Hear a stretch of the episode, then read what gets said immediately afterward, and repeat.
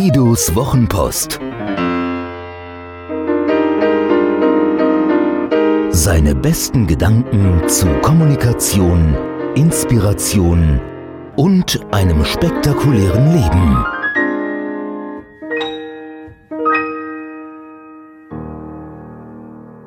Geben ist so selig. Eine rührende Geschichte von Paul, einem Wiesbadener Eintracht-Fan, der den Glauben an die Menschheit verloren hatte und dann vor Weihnachten doch wieder zurückbekam. Die Geschichte fängt traurig an, wird noch trauriger, dreht sich dann und endet in großer Dankbarkeit. Sie beginnt mit zwei Operationen an Pauls jungen Beinen. Er ist 17. Nur langsam erholt er sich, läuft noch immer an Krücken. So müht er sich dieser Tage zum Rhein-Main-Derby, als die Frankfurter Eintracht zu Gast beim FSV Mainz 05 war. Für Polemik über Fans der Eintracht, das angespannte Verhältnis der Fanlager und die Rivalität zwischen Mainz und Wiesbaden ist hier kein Platz. Nach dem Spiel, das unentschieden ausging, stand Paul mit seinen Krücken im Mainzer Hauptbahnhof, als ein schrecklicher Mensch ihn ansprach ob er denn Eintracht-Fan sei. Ja, das sei er. Da riss ihm der schreckliche Mensch das Handy aus der Hand, schmetterte es gegen die Wand und war weg.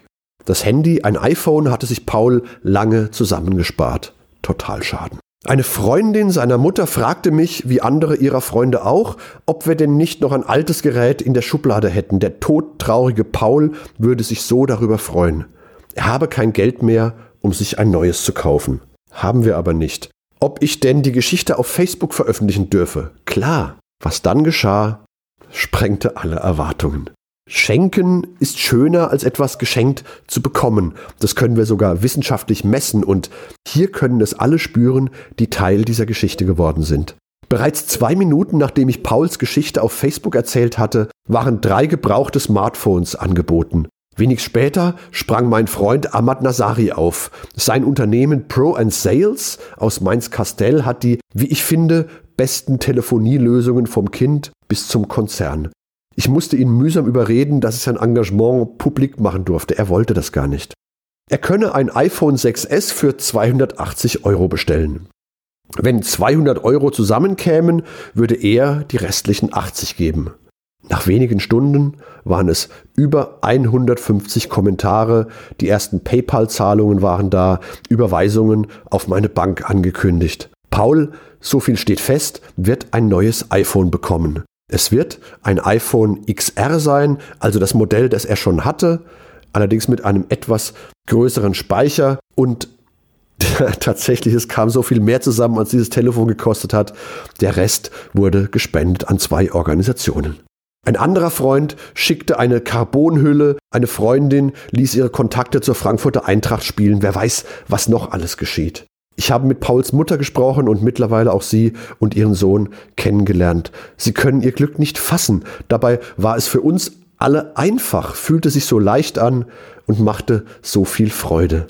Mag sein, dass die vorweihnachtliche Stimmung, denn das Ganze fand kurz vor Weihnachten statt, uns hier in die Karten gespielt hat. Doch es spricht nichts dafür, dass es nicht an einem Samstag im März oder August genauso hätte passieren können. Da finden Menschen dank eines hochentwickelten Dialogmediums zusammen und schaffen eine Aufwärtsspirale des Guten, an deren Ende nicht nur ein glücklicher Mensch steht, sondern sehr viele glückliche Menschen.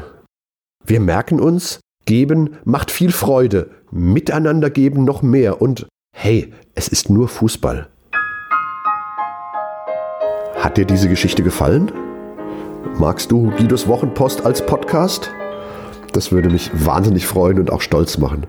Und wenn das so ist, dann würde ich mich noch mehr freuen und es würde mich noch stolzer machen, wenn du mir eine Bewertung gäbest. Gerne fünf Sterne, wenn du es für angemessen hältst. Gerne eine Rezension, ein paar Zeilen dazu, was dir besonders gut gefallen hat und was es vielleicht für dich bedeutet hat. Das Schöne ist, mit guten Rezensionen steigt die Reichweite und dann kommen noch mehr Menschen in den Genuss von Guidos Wochenpost als Podcast. Das wäre doch toll, oder?